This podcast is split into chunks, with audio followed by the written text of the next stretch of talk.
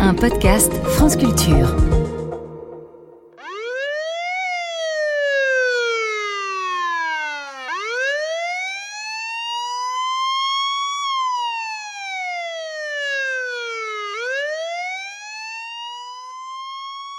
Qu'avez-vous ressenti en entendant cette alarme? Je m'appelle Antoine Pellissolo, je suis professeur de psychiatrie et je m'intéresse tout particulièrement à l'anxiété et à tous ses produits dérivés dans notre cerveau et ailleurs. Ce qui est fascinant avec cette émotion complexe, euh, c'est qu'elle est à la fois indispensable à notre adaptation au monde et parfois à notre survie, mais qu'elle peut être aussi une source de souffrance et de handicap. Tout cela est lié à l'impact de la peur et du stress sur notre organisme et en particulier sur notre cerveau, même si naturellement c'est d'abord le cerveau lui-même qui produit cette anxiété.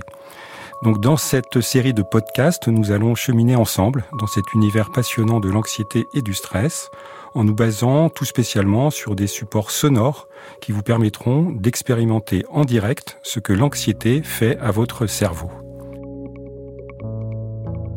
Votre cerveau, saison 4. Ce que l'anxiété fait à votre cerveau. Avec Antoine Pellissolo. Épisode 1. L'anxiété rend votre cerveau plus vigilant.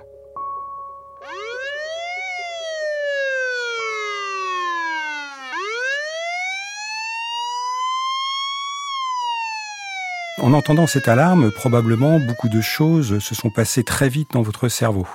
La première, c'est une mobilisation immédiate d'une grande partie de vos fonctions cognitives vers ce bruit qui a deux caractéristiques essentielles.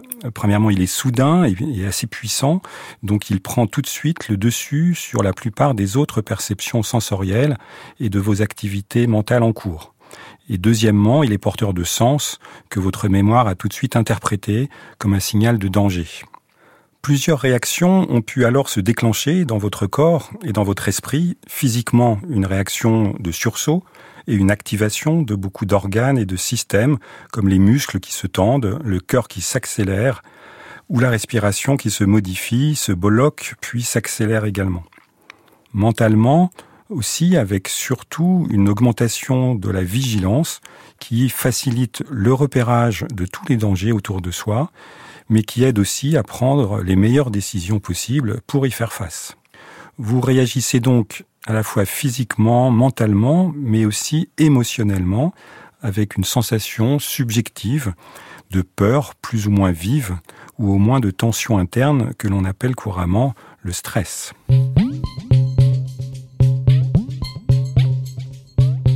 Vous êtes soumis en permanence à des centaines d'informations qui viennent à la fois de l'extérieur, au travers de vos cinq sens, surtout euh, la vue et l'audition, et de l'intérieur également de votre organisme.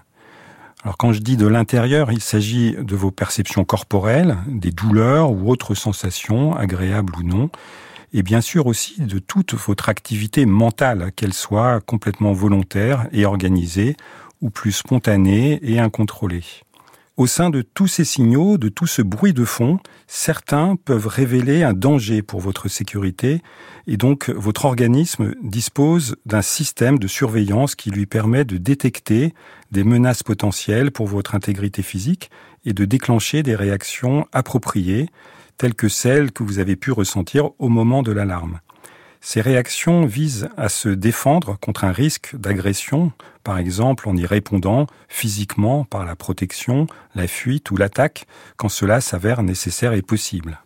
On prend souvent en effet comme prototype un peu archaïque de ces menaces une agression par un prédateur tel que nos ancêtres préhistoriques devaient les affronter il y a longtemps dans ce domaine, notre organisme et notre cerveau se sont en fait très peu modifiés depuis les temps anciens, même si l'environnement n'est bien sûr plus du tout le même aujourd'hui. En temps habituel, en dehors d'un contexte particulièrement menaçant, le système de détection est assez peu sensible.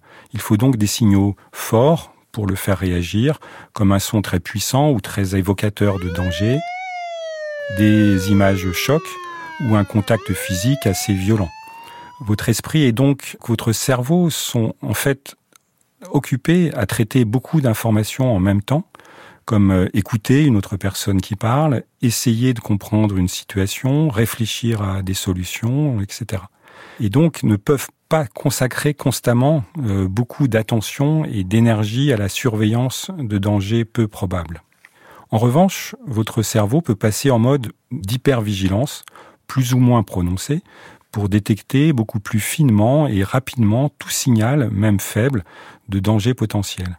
Cela se produit par exemple à la suite d'une première alerte, lorsqu'un réel danger a déjà été détecté, avec dans ce cas donc une hyperattention qui peut être maintenue volontairement.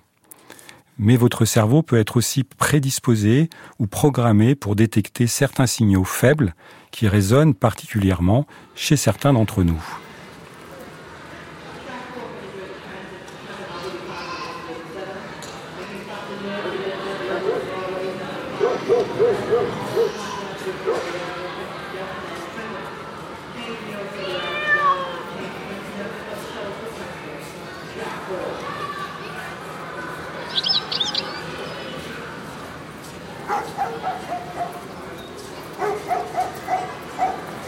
Quels sons avez-vous particulièrement remarqué dans cet enregistrement?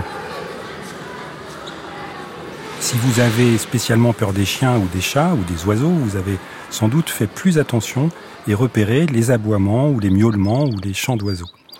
Votre système attentionnel est en effet conditionné pour repérer des signaux particulièrement signifiants, que ce soit pour des raisons de motivation, par exemple si vous avez très faim, vous allez être à l'affût de signaux en rapport avec la nourriture, ou pour des raisons de peur spécifiques. Ainsi, certains mots ou bruits, ou aussi des images, des couleurs ou encore des odeurs peuvent vous alerter sur la présence d'un danger auquel vous êtes particulièrement sensible, pour de bonnes ou de mauvaises raisons d'ailleurs. Les structures du cerveau impliquées dans la réaction au danger sont très nombreuses. Les premières captent et analysent les perceptions, les cortex sensoriels par exemple auditifs, D'autres, dans le tronc cérébral notamment, déclenchent ensuite des alarmes dans le corps et dans l'esprit. Entre les deux, il y a l'ensemble du cerveau limbique et surtout l'amygdale, véritable plaque tournante de votre cerveau émotionnel et du système de la peur.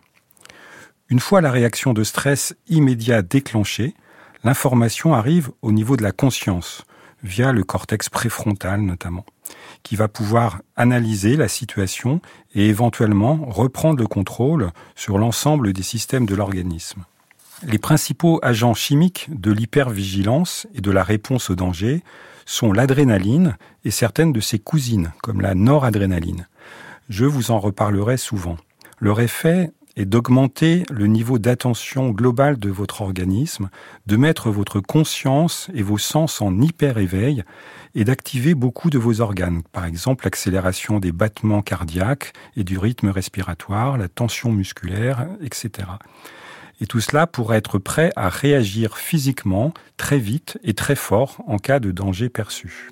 Cette tension interne n'est pas très agréable a priori, elle s'accompagne souvent de sensations pénibles ou d'émotions négatives, comme une peur violente qui fait mal au ventre, par exemple, ou crée un malaise, probablement pour que votre cerveau mémorise la situation en cause comme non désirable et donc tente de l'éviter à l'avenir. L'anxiété et la peur s'accompagnent de ressentis proches de la douleur physique. Elles sont d'ailleurs générées par des structures cérébrales qui sont en partie les mêmes. En fait, la peur précède la douleur pour vous alerter et ainsi éviter de mettre votre intégrité physique en danger. Mais les effets secondaires de l'anxiété ne se limitent pas à ces sensations désagréables, comme nous le verrons au prochain épisode.